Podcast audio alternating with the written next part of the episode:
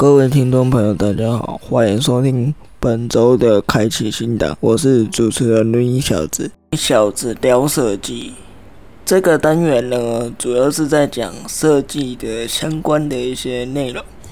那希望对于一些接案设计师也好，或者是你的本业就是跟设计相关，那我们之后呢也会开放观众投稿。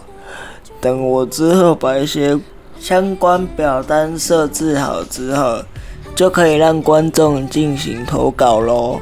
所以有兴趣的朋友，想跟大家一起分享的，听可以分享一些你在设计过程中遇到的一些好玩、好笑，甚至生气的事哦。那废话不多说，我们开始今天的正题吧。今天要跟大家分享的题目是，在设计这个行业中，我们应该要如何确保自己的权益？虽然说设计是一种服务业，应该是要以客为尊，因为毕竟是客户要设计的东西，但是我们也不能让客户牵着鼻子走。为什么呢？因为客户虽然是出钱的甲方，但是有的时候甲方会对于我们不够尊重，那这时候我们应该要怎么办呢？在签订设计合约时，我们应该要签约法三章。除了合约内容本身，我习惯还会签一个备忘录。如果甲方未遵守备忘录的内容，视同违约，那他。也要赔偿所谓的违约金。那大概备忘录里面会签什么？第一，修改次数；第二，就是甲方提供的稿件素材中，如有含一些，例如可能是有著作权的作品，或者是有一些版权字体，或者是一些版权的图片，也都算在里面。如果一旦让我发现说他给我的稿件中，并不是他没有他所谓的购买授权的话，我会直接终止合约，不会让他继续合作。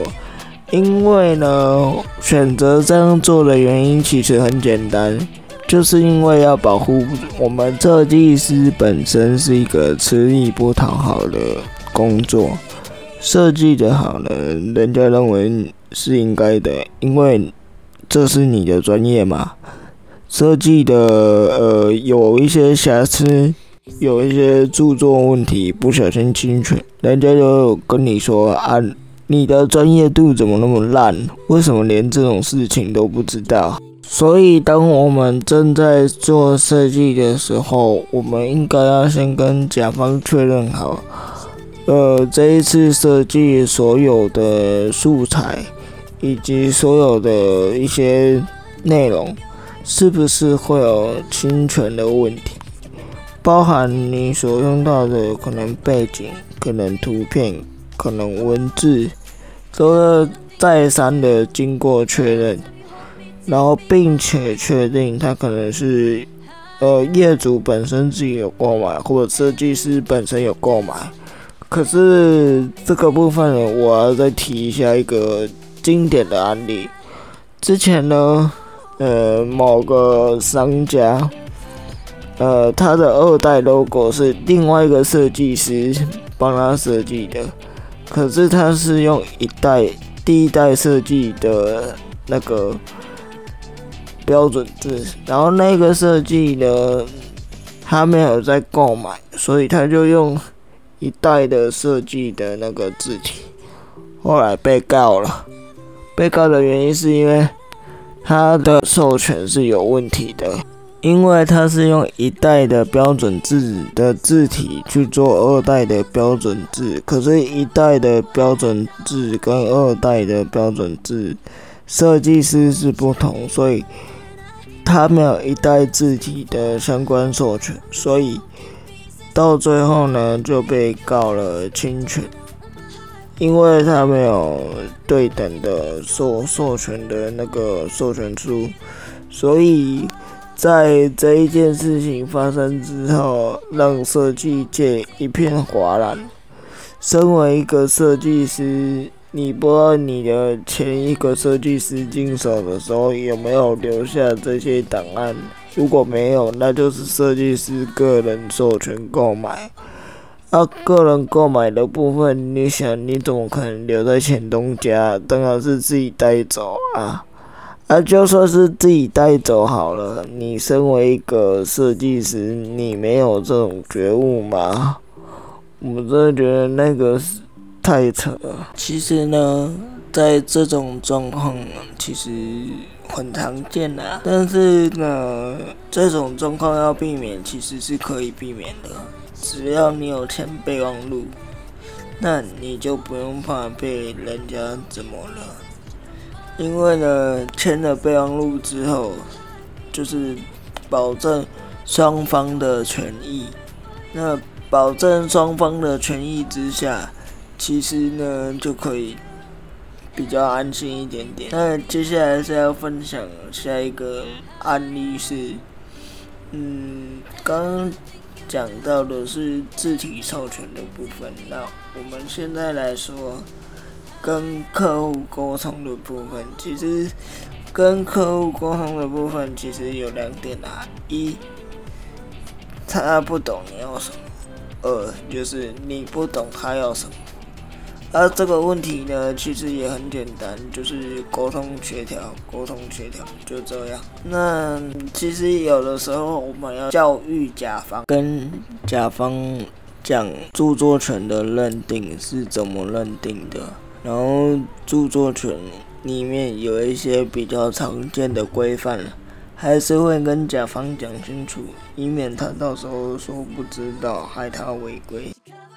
大约说了著作权的一些内容之后呢，那我会跟甲方的再讨论一下细节，从颜色到图形应用到一些字体啊，或装饰装饰类的物件啊等等之类的。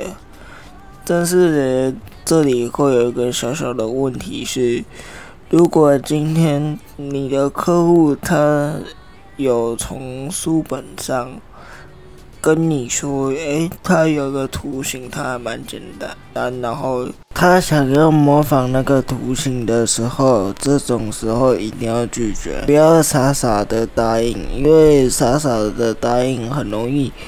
呃，他到时候做出来的东西跟书上的东西简直一模一样，到时候你要说他抄袭吗，会有一定的问题所在。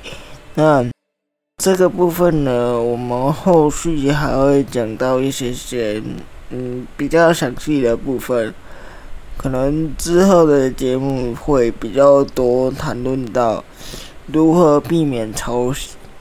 那下一个阶段就是前面所提到的修改次数。其实很多业主很容易这样改来改去，那改来改去的时候，我们要怎么预防它更改太多次？一方面拖到结案的时间，一方面做了太多次的修改工作，其实对我们来说并没有到非常的友善。那。我自己个人的状况是，三次之前不用加钱，三次含第三次以上就加钱，然后一次修改就是加五百。如果他到后面，比方说他改到第六次，然后第七次，我原本是加五百嘛，我会变加一千。然后他再加，一直加，一直加，我会加到一千五，然后是改一次就是加，往后就是加一千五，然后用这样的方式去遏制。有一些业主拿不定主意，然后在那乱改乱改，我要改这样，然后改成 A，后来又改成 B，然后最后改成 C。然后 C 改完又改回 A，这样我一切都是在做白工，没有屁用嘛。所以说，我就会以这样子的方式去进行所谓的修改次数的定定。那修改次数的定定，我会在合约上面先注明一次，然后通常是改三次嘛。那改了第四次开始收费嘛，然后我会在备忘录说超过几次就是额外的次数往上加是加多少，然后是怎么算，然后我会在结案的那一张单子里面写你的加更改次数，然后去乘以合约书所说的。规范以及金额下去做加减。那如果这样他不满意，他说他要退约，我马上就告了。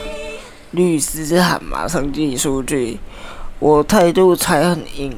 所以有时候他的相关业界就会说什么：“哎，我价格开很硬啊。”然后后来实际上。人家打听来打听去，人家就知道哦，我的收费方式是怎样，那我都有公开透明。有公开透明的时候，其实对于业主来说会比会比较好，然后对于我们来说也是一种保障。所以我的底价呢都是公开透明，除非他有要一些额外的购买字体。如果他需要额外的购买字体，我才会另外再加钱。否则的话，我都是就是底价都大概差不多，然后有高有低啦。但是底价低也不会低到哪里去，然后大致上就是这样。说说下集预告，下集预告的部分，我会着重在字体授权的部分。因为我发现很，嗯，应该是说比较年轻一辈的设计师，都好像会忽略了字体的授权的一些方式，以及字体的一些购买，还有字体在使用的时候，因为可能你设计的东西不单单只有台湾这边。可能也有中国大陆，可能甚至日本啊、韩国啊等等的，所以有一些字体要切换语言的时候，它本身也有一些要注意的东西。那在针对不同语言的时候，免费载有免费载的做法，付费有付费的做法。那我会着重于在免费字体的部分，因为毕竟大家设计师不一定都有相对的字体预算。那要如何克服不同在不同语系中字高字宽不一样？所以当你今天挑了个字体的时候，它可能不支援韩文字，不支援其他国字体的时候。你必须要针对这一国的字体再额外做调整。那先宣布一个小活动，单集啊有达到 IG 上面所公布的数据，相关规范都在我的 IG。那我的 IG 请搜寻“开启新档 Podcast”，这样就可以搜寻到我的 I。虽然我才做到第四集，但是也有很多观众给予。很多的回馈，所以我想说，用我自己自身的知识以及自身经验来帮助大家。所以这一次的小活动呢，给大家一个小小的精美的礼物，是合约的备忘录范本。那前面都有讲到备忘录里面的东西，那我这一集备忘录没有讲到很多，其实是因为。要让大家自己去看，针对自己的要求去做修改。